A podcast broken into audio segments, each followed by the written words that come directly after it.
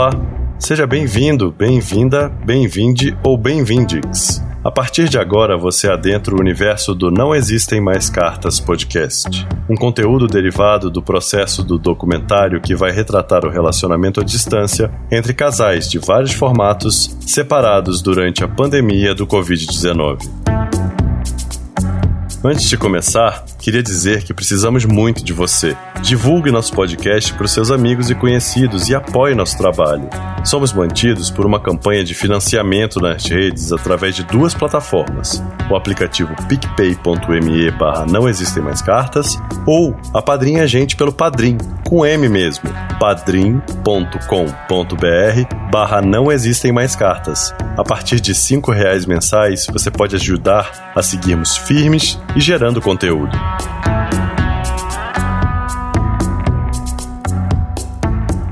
Neste 13 terceiro episódio, vamos conhecer o Lucas, namorado do Vitor, estudante de geografia e mora no interior de São Paulo com sua família.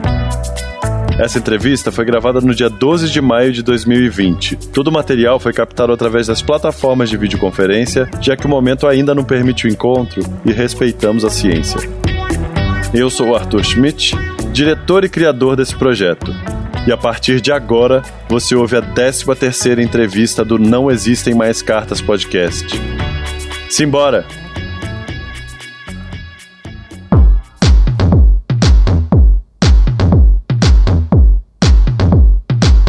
Então, meu nome é Lucas, Lucas Montani, eu tenho 24 anos, fiz aniversário semana passada, não tive muito o que comemorar, né, devido a essa pandemia aí. É, eu estudo geografia Estou no quarto ano, faço pesquisa dentro da faculdade, pesquisa em águas subterrâneas. Estou aí montando já meu TCC, me preparando, né? E participando também de um projeto, eu e meu orientador. E foi em 2018, 2017, 2018 que eu conheci o Vitor. É, ele já estava no quarto ano, estava indo para o primeiro. E aí a gente se conheceu através de aplicativos, né, de relacionamento. É, fomos conversando e ele já tinha, ele tinha um relacionamento aberto, tinha acabado de sair de um relacionamento. É, o meu, no caso, era monogâmico. E aí ele me explicou, assim, é, eu sempre fiquei muito curioso, né, para saber como funcionava o relacionamento aberto. Eu fui vendo, assim, com, com o passar do tempo, como funcionava, se apaixonou um pelo outro, assim, é, era muito diferente as coisas e a gente ficou um tempo meio cabuloso, assim, é meio brigado, não sei, não sei colocar em outras palavras, porque ficava muito nessa confusão, né? Tipo, ah, não sei com quem eu fico, é, não sei o que, que eu faço, se eu continuo nesse meu relacionamento. Ele já tava dois anos e meio. Eu acho que como era tudo muito novo pra gente, a gente teve experiências também é, de vir para São Paulo é, em alguns, algumas festas e a gente não namorava ainda. Ele ainda tava com coisas dele. E aí acabou que a gente fez muita coisa junto, assim, viveu muita coisa e decidimos ficar juntos. E ele acabou terminando o namoro dele. E aí a gente tá junto até hoje. A gente vai fazer dois anos já, dois anos e dois anos e meio. E foi tudo muito rápido, assim, passou muito rápido. E aí a gente brinca até, né, que, que eu fui pivô de separação, mas eu não sei. Acho que as coisas só vão acontecendo naturalmente. Foi tudo muito conversado, tudo colocado ali é, jogo aberto, né?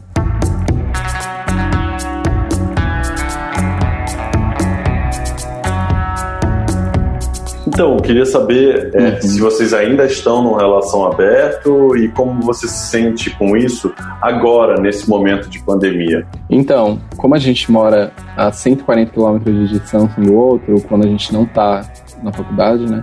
A gente procurava, é, por exemplo, é, ah, sai, saímos com outras pessoas também, né? É, o nosso relacionamento ele é, ele é aberto nesse sentido de a gente não ter. Como posso explicar? Não tem essa coisa de. Ah, eu vou viver só por uma pessoa e.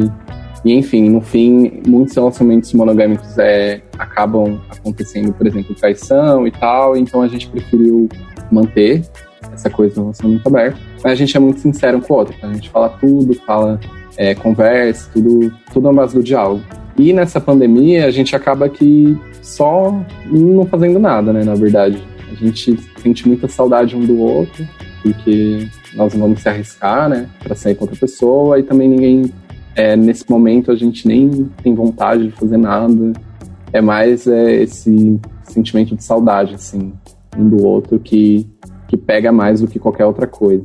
É, eu queria saber e aí, como é que ao mesmo tempo era uma relação aberta, deviam ter pontos de fuga dentro dessa relação de vocês, né? Como é que funciona a libido agora, né? Nesse momento, como é que está funcionando o seu desejo? Aonde que está esse desejo? Ele existe? Você está compulsivo? É, tipo, né, em, eu digo perguntando especificamente é, na masturbação ou vendo, uhum. vendo filmes e etc? Ou você está numa baixa, com menos libido? Como é que você se sente no meio disso tudo agora? Eu acho que eu tô mais é, na segunda opção mesmo, numa baixa.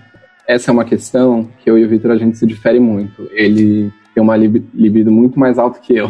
Então, eu nunca me importei muito com é, sexo, essas coisas, porque para mim o importante é, é a pessoa e estar tá do lado dela. Claro que toda relação tem que ter, a gente é, nem sei se a gente consegue, talvez algumas pessoas conseguem viver sem isso, mas na maioria das relações eu acredito que não seja o caso.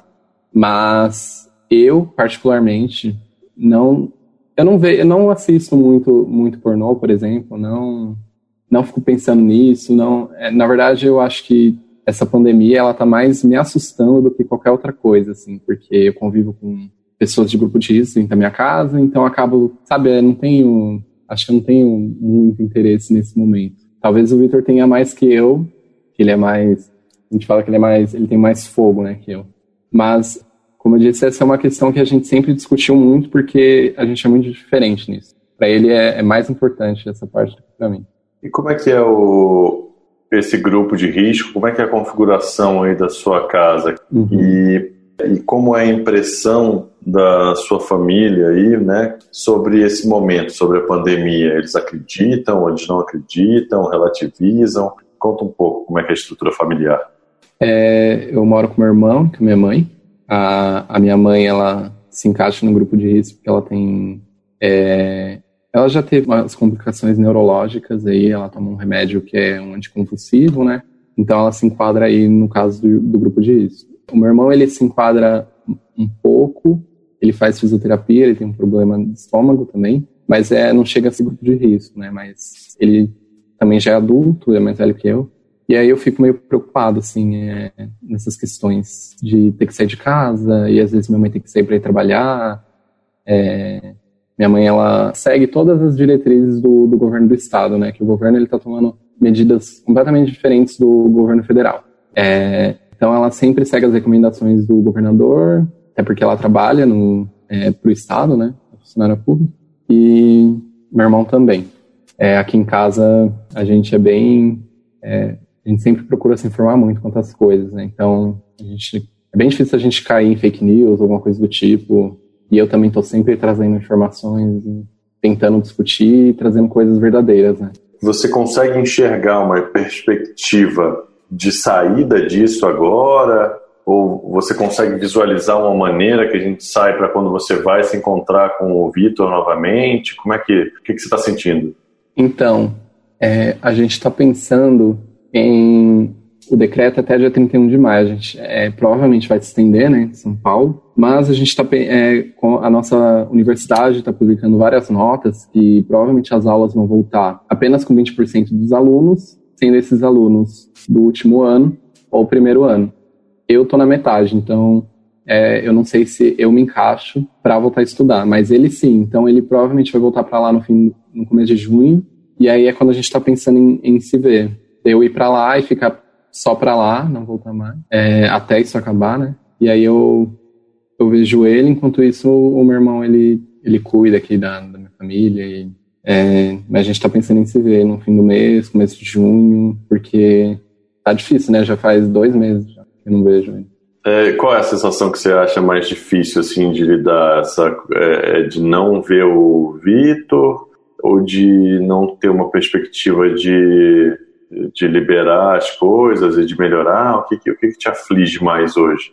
É, eu tenho que pôr numa balança, assim, por exemplo, quando eu tô pra, é, em Rio Claro, quando eu tô com ele, eu as coisas são muito diferentes, né? Do que tá aqui e sozinho e, enfim, ter que conviver no meu quarto sem fazer muita coisa. É, eu acho que eu me sinto mais livre lá.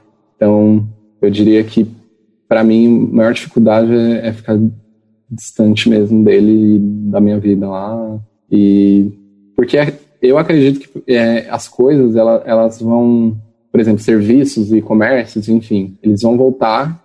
Não vai demorar muito, mas vão voltar com muitas restrições. Então a gente vai ter que aprender a conviver com isso, se cuidar, porque não, não dá para ficar tudo parado, né? A gente precisa se formar, a gente precisa continuar a vida. É, mas eu não estou defendendo a quebra da quarentena, nada do tipo. É só que a gente tem que aprender a conviver mesmo com isso. Mas também tem que analisar, né? São muitos fatores e nem todo mundo consegue lidar com isso. Fábio, com as atividades neste momento de pandemia sendo mais realizadas pela internet, como a gente pode pensar na situação das famílias e principalmente das crianças que não têm acesso à internet?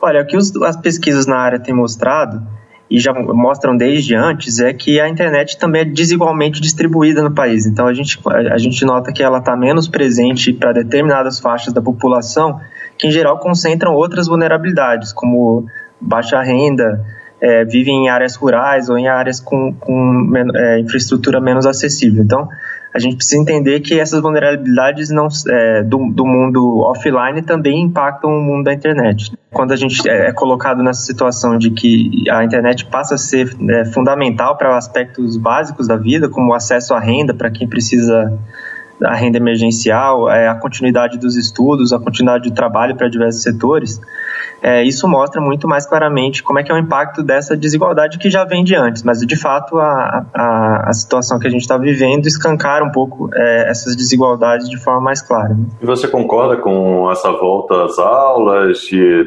é, planejando já, mesmo se resolver estender o prazo da quarentena, porque está rolando o assunto do Enem também, né, que uhum. vão se manter as provas. O que, que você pensa dessas decisões? O Enem, eu sou completamente contra a participação presencial, até porque eu estudo na universidade pública, eu sei como que é a realidade de muitos alunos e é, hoje mesmo estava lendo uma, uma matéria que 6 milhões de inscritos no Enem não têm acesso à internet. É, então, por exemplo, dessas 6 milhões de pessoas é um número muito significativo para o Enem. Então, não tem como todo mundo fazer o Enem digital, né? Teria que ir lá pessoalmente fazer o Enem e acaba pondo todo mundo em risco. É, enfim, a gente tem que analisar, né? Tem, tem muita gente, a gente tem que analisar a situação social das pessoas e agora à tarde mesmo eu vou entregar uma cesta básica e alguns cobertores, porque a minha mãe ela tem uns trabalhos sociais dentro da cidade, né?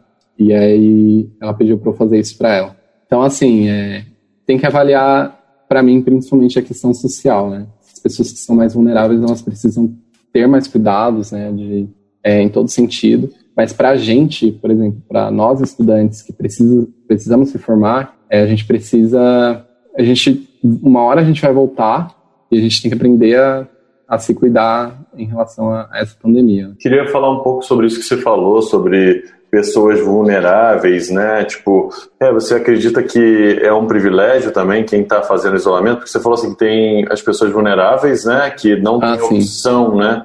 Queria saber um pouco da tua opinião sobre isso, sobre essas pessoas vulneráveis. Você está indo entregar cesta básica agora, né? Uhum. E é, muitas dessas pessoas, a gente tem personagens já que estão é, colaboradores que estão falando com a gente e que estão voltando ao trabalho. O que, que você pensa sobre isso?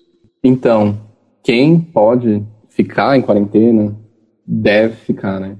É porque muitos casos são, como, como a gente sabe, são assintomáticos. Então, né, muita gente pode, sei lá, transmitir.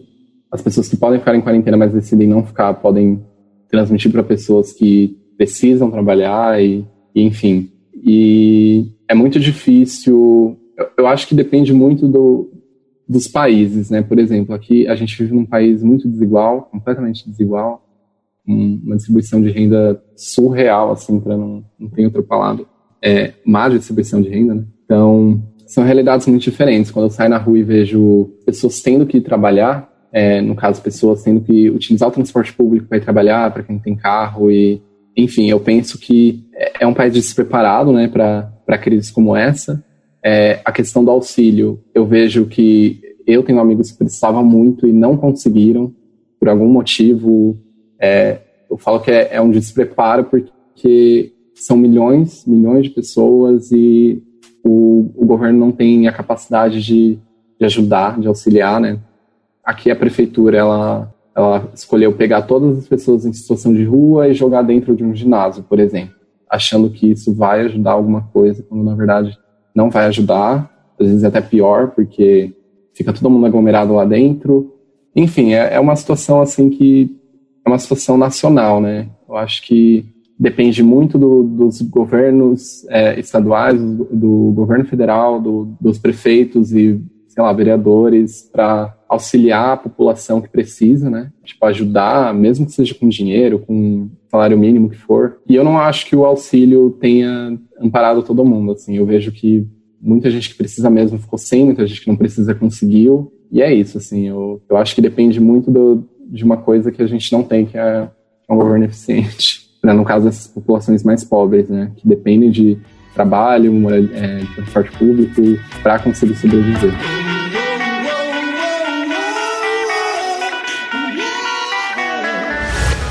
Olha, pessoal, eu vim aqui perguntar ao presidente se ele está realmente me fritando, porque eu estou lendo isso numa imprensa que eu não acredito mais, mas de qualquer forma, queria que ele me dissesse pessoalmente.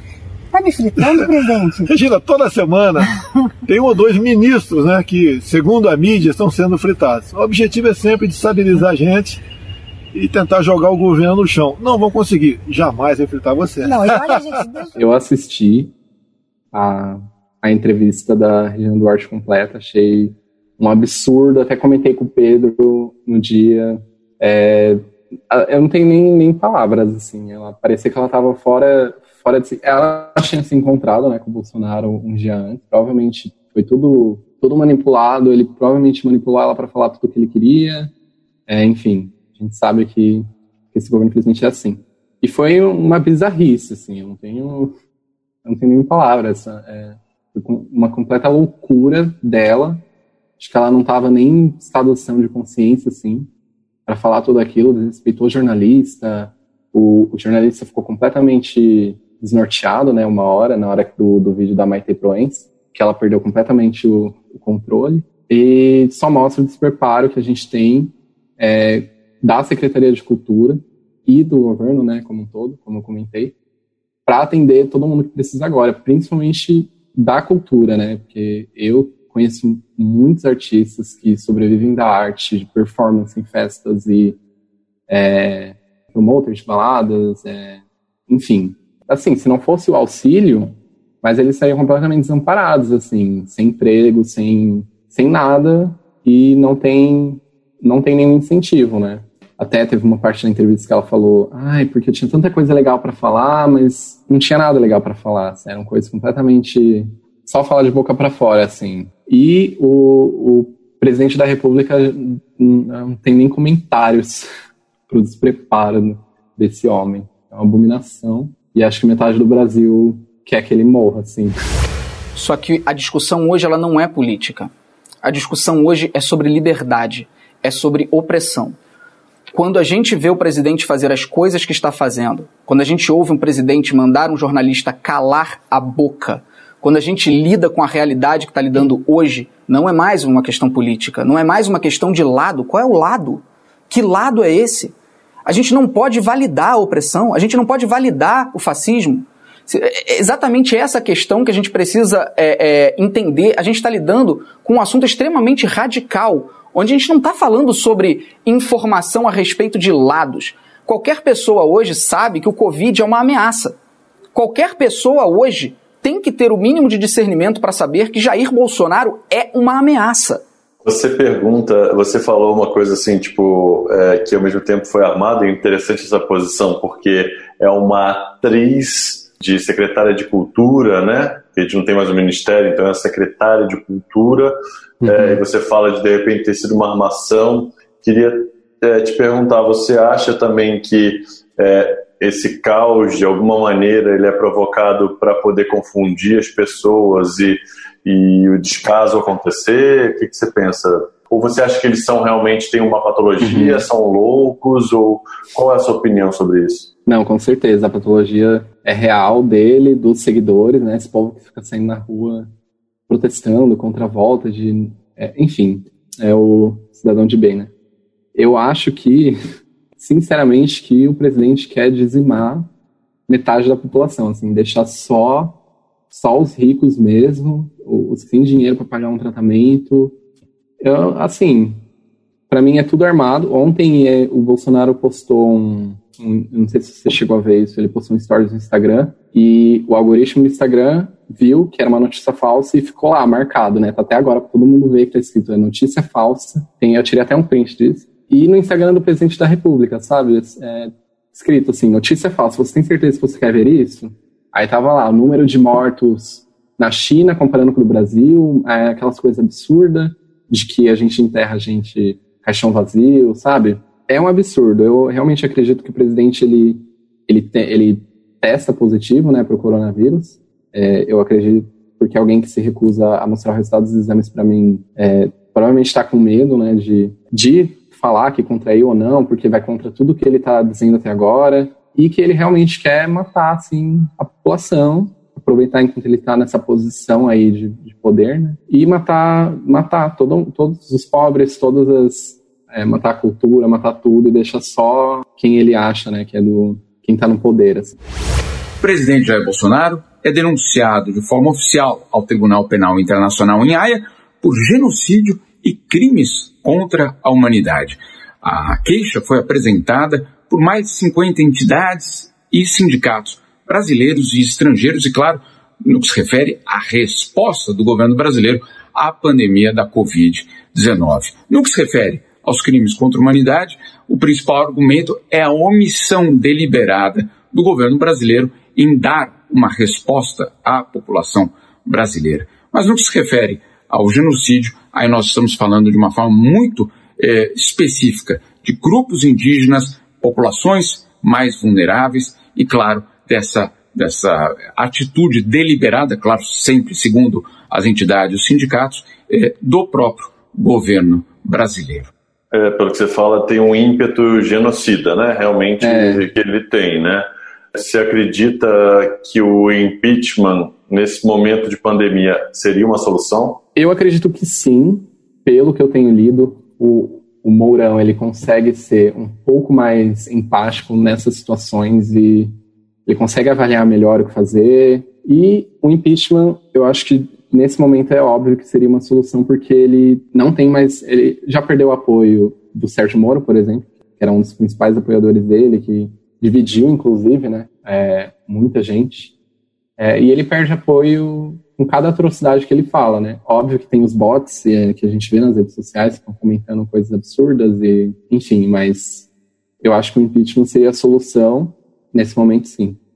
Preferiria outra pessoa no poder, uma pessoa, é, não sei, por exemplo, como é, a chefe de Estado da Nova Zelândia, por exemplo, que zerou lá os casos, porque ela fez um lockdown, fechou os aeroportos e, enfim, foi completamente sensata, seguiu as recomendações da Organização Mundial, mas aqui é, é uma coisa que, que, a gente tinha que estar tá vendo de um chefe de Estado, né, e não está vendo. A gente está é, tá tá solto, assim. A gente foi jogado e tá nas, nas mãos dos médicos e da mídia, né, do jornalismo. E você acha que o lockdown é possível no país? Assim, que é, você cita Nova Zelândia, né, que é um país de proporções menores, e o uhum. Brasil de proporções mais continentais e, como eu diria, com um desnível é, socioeconômico muito maior. Sim. Você acha possível um lockdown do país? Não, um lockdown do país não. Mas, por exemplo, se no começo da pandemia, que aparentemente começou logo no carnaval, né? É, aparentemente não começou logo no carnaval, pelo, pelos dados que a gente tem. Se tivessem sido, é, se os aeroportos tivessem sido fechados, talvez teria reduzido muito o número de casos, assim. Porque começou a se espalhar a partir do momento em que muita gente que estava em viagem no exterior, principalmente na Europa, veio para cá e aí começou a a, a disseminação do vírus. Né? Então, acredito que agora já é tarde demais, né, obviamente, então cabe aos municípios e aos, aos governadores e, enfim, ao governo estadual fazer alguma coisa, porque do nosso presidente eu acho que não vai vir mais nada de bom. Assim. Vai ser só disso para pior e não sei em que momento que ele poderia se tocar assim. É, é realmente a gente não sabe o que vai acontecer, né?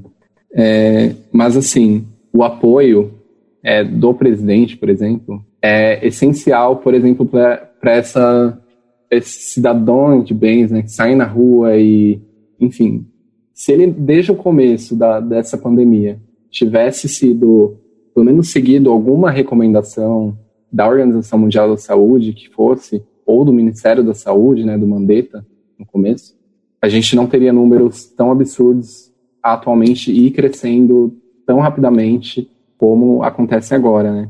Eu acredito que numa situação, se a gente fosse se igualar a outros países que já controlaram a pandemia, como é o caso da Nova Zelândia ou do, da Itália mesmo, é, enfim, é uma situação, é, é uma utopia mesmo, mas assim, se a gente tivesse tido apoio, eu acredito, do presidente, enfim, a gente estaria muito melhor agora, até porque os Minions, né, pelo menos teriam feito alguma coisa diferente do que eles fizeram até agora, que foi sair na rua e disseminar tudo isso e não sei, parece que é um, uma cena de filme assim, nem dá para acreditar.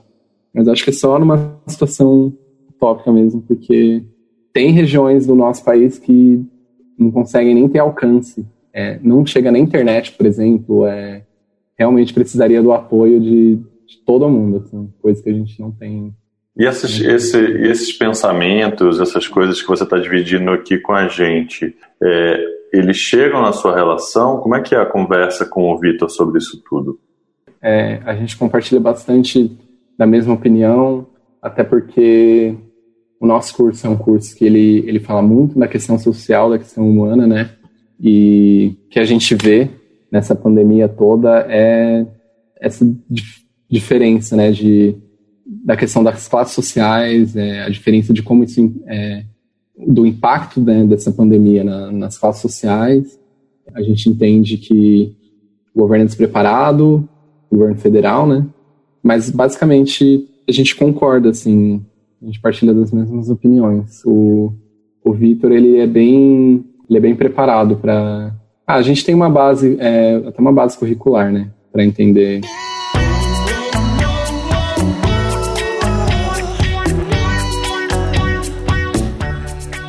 como vocês têm uma relação aberta, né, e com outro formato, o que, que você diria que é o elo de conexão de vocês que ainda sustenta o que é, são as conversas, ou é simplesmente a presença, ou uma questão moral? O que, que é que conecta vocês nesse momento? Basicamente, é, eu posso resumir tudo em diálogo. É, a gente só funcionou até hoje na base do diálogo, tudo é muito conversado e principalmente hoje, assim, durante essa crise, né? Um conversando com o outro, falando dos problemas e tentando se ajudar, né? Que tipo de suporte é esse que, que vocês se dão, assim, quando você fala tentando se ajudar? Qual seria essa ajuda? Ah, é, basicamente conselhos, é, às vezes uma mensagem fofa, alguma coisa assim, é, uma mensagem para se acalmar. É, é assim, é, os assuntos vão surgindo, né? Tipo, ah, eu preciso é, e no mercado tá todo mundo de máscara, eu tô desesperado, e eu falo, não, calma, pelo menos você tá se cuidando. Sabe, é uma, é, uma coisa assim, eu, eu tinha comentado de diálogo antes, porque para mim a, a, a, poligamia, ela só funciona à base do diálogo, então tudo tem que ser conversado, é, não pode ter mentiras, né, nenhum tipo de relacionamento na verdade, mas principalmente sem omissão de, de nada, assim. A gente confia muito no outro a ponto de, de sempre sempre está falando tudo, assim, os detalhes e esse, você, esse é o segredo. Você acredita que é que assim a gente vive numa sociedade que é patriarcal, né? Que é estruturada uhum. em cima de um machismo, né? Que é, é alicerçada no valor ao homem e essa estrutura do homem está muito alicerçada na mentira, né? Em alienar, em enganar. Uh, as, as mulheres, no caso, né, na normatividade, né, tipo, é bem comum você encontrar casos de pais e familiares, parentes, né, que, que têm a traição no DNA da família, né? Isso é uma, uma uhum. constatação, não é um achismo. A gente, todo mundo deve ter um caso de nesse DNA. E na relação poligâmica aberta de dois homens, como é que você vê o machismo influindo no universo gay, especificamente, que é o seu universo? É, o machismo, para mim, no universo gay, é basicamente a feminofobia. Então, por exemplo, é, né, na nossa comunidade existe muita feminofobia, né, que a gente chama, que é, é, o preconceito contra quem tem um jeito mais afeminado, que a gente fala trejeito, né? Nos aplicativos mesmo, como o Grindr, por exemplo, a gente vê não curta afeminados, é, é, enfim, N, N motivos. E eu acredito que a, a feminofobia no relacionamento ou na comunidade gay, seja o que for, ela está diretamente ligada ao machismo, porque você tem a ideia de que só porque a pessoa é mais afeminada ou tem um jeitinho mais de mulher, entre aspas, ela é inferior a você ou não te atrai, enfim. Essa é a questão central do machismo na, na nossa comunidade. O Victor, ele, ele, acho que ele é um pouco mais afeminado que eu, mas isso nunca foi motivo de, de nada, assim, para mim. Você já sentiu esse preconceito e identifica, ou foi uma constatação observando é, as outras gays, né, as outras mil que estão perto de você, assim, vou falar bem de boa, porque eu acho que senão começa a tomar um academicismo, é, um não, papo, ia fazer um papo, entendeu? Não, mas é, é, é observando mesmo. Eu nunca, é, nunca tive esse problema, não sei. Eu acredito que eu tenho, sim, alguns trejeitos, mas eu nunca sofri isso, mas pelo que eu observo, é, é isso que acontece, né? É, que a gente vê nesses aplicativos é, é muita gente que fala, ah, não curta afeminados e é, eu mesmo já li comentários de alguns colegas e amigos mesmo falando que também não gostam e já entrei discussões perguntando por quê.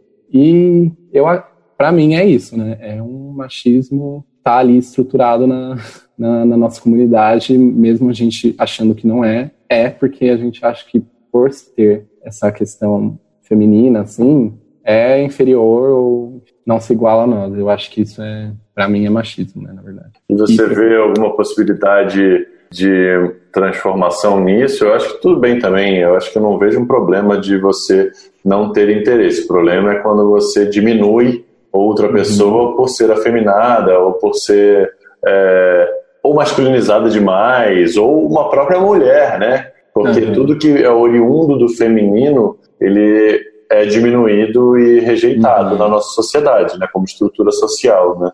É, não, eu nunca, eu nunca tive problema não com isso. O Vitor mesmo, é, ele é bastante afeminado. Ele mesmo vai comentar isso. Ele nem liga também. E eu nunca, nunca tive nenhum problema quanto a isso, né?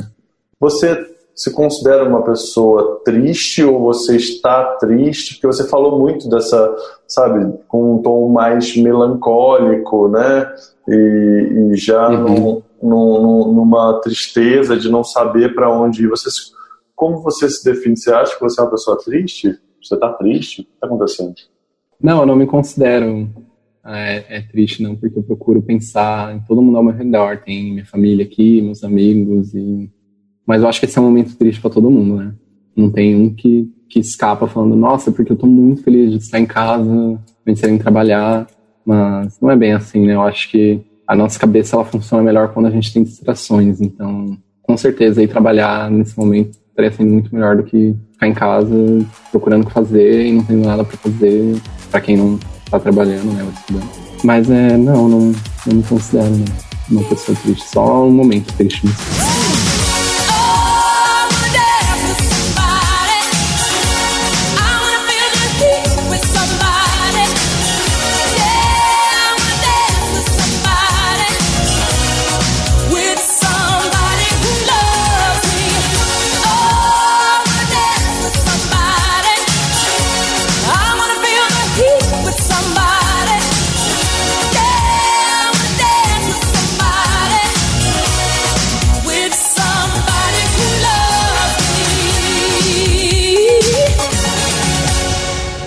Esse é o Lucas, que é contra a opressão e o genocídio em curso em nosso país. Esse foi o 13 terceiro episódio do Não Existem Mais Cartas podcast. No próximo episódio, vamos conhecer a Giane Oneda. Ela é biomédica no setor de testes da Covid-19 no hospital em Ribeirão Preto. Com a chegada da pandemia, tomou a difícil decisão de se afastar de Rafa, seu namorado, que mora com os pais idosos e fazem parte do grupo de risco. Se você curtiu, ajude a gente a encontrar mais e mais colaboradores. Divulgue para os seus amigos e conhecidos para seguirmos firmes e gerando conteúdo. Mande comentários e faça avaliações pela plataforma de áudio que você mais curte. E assim, o nosso podcast vai ganhando força e relevância para chegar em mais e mais gente.